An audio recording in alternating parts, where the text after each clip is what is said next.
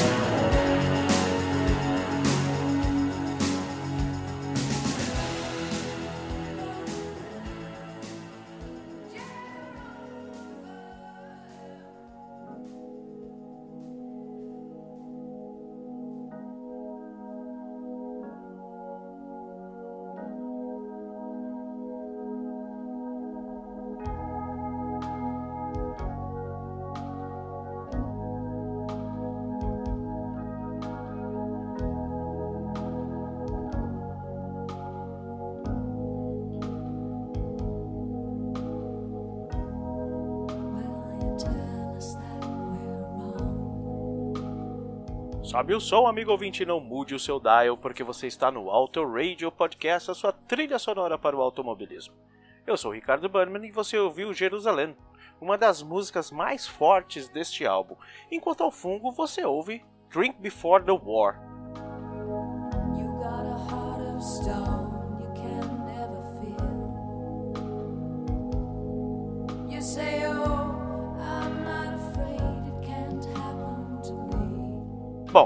Vamos lá pro final de 1987, quando Nelson Piquet já era tricampeão, olha que delícia. E nessa época aparece uma irlandesinha careca, de olhar penetrante e semblante calmo como um monge. Sinead Marie Bernadette O'Connor, nascida em 1966 em Dublin, cativou o mundo com o álbum The Lion and the Cobra, lançado em novembro e produzido pela própria Sinead O'Connor, que além de cantar, tocou guitarra também.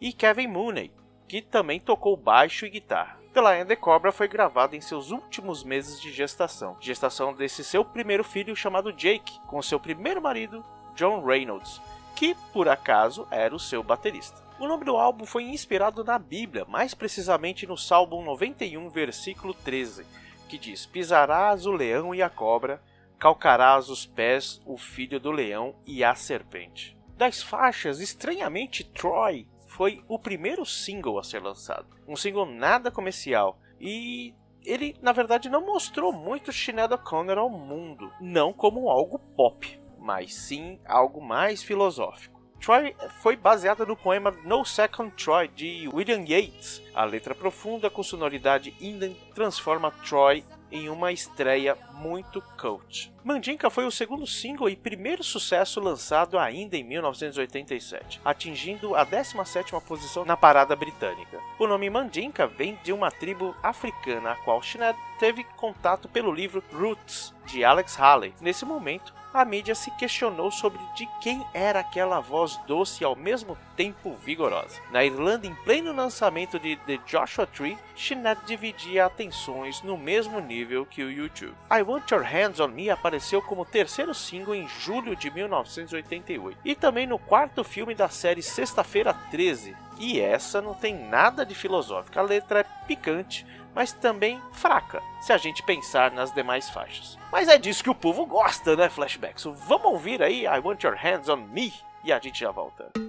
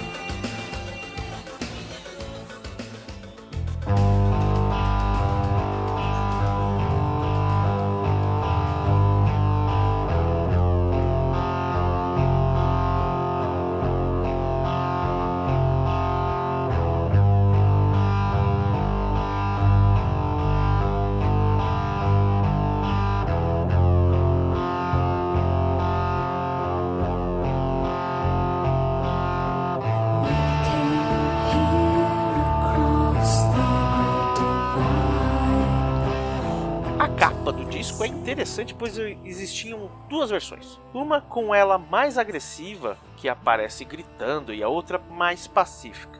Nas Américas, a capa onde está calma foi a escolhida, inclusive aqui no Brasil. As fotos foram tiradas por Kate Garner, membro da banda Hazy Fantasy. Nunca ouvi falar. E a Enya, conhecida por seu estilo New Age, faz uma participação na bela Never Get Old, recitando em irlandês o mesmo Salmo 91 que inspirou o nome do álbum. Enya que naquele momento lançava o seu maior hit, Orinoco Flow.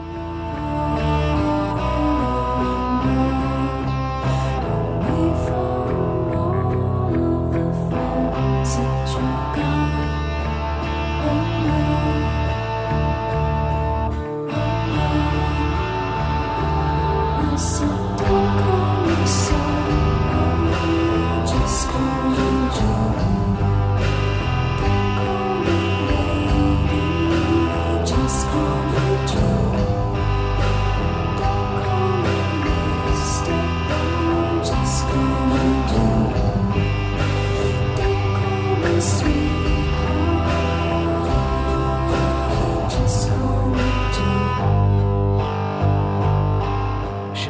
Schneider é controversa sim, e já na sua estreia cita política, sexo, religião, nesse trabalho em tom crítico e contundente, como em Jerusalém, que a gente ouviu no começo do programa, e Just Like You Said It Would Be, deixando diversos questionamentos. Então é isso, um álbum que figura em diversas listas como um dos melhores dos anos 80, mas nem sempre é lembrado pelo grande público que certamente ficou ofuscado por seu maior sucesso comercial que veio em 1990 por conta de uma música do Prince que ela regravou e aí deu umas polêmicas com o Prince, mas isso aí é outro álbum, é uma outra história. Vamos fechar esse pequenino discoteca perdida com Jack, que também abre o álbum numa nuance muito misteriosa. Na sequência, a belíssima Just Like You Said It Would Be. E por fim, o primeiro hit da Schneider Color, Mandinka. Não deixe de nos seguir nas mídias sociais como arroba Podcast e também no nosso site autoradiopodcast.com.br e nos agregadores, que é muito mais legal. Você já recebe tudo no momento que sai. Um beijo, um queijo nos seus corações e sobe o som flashback.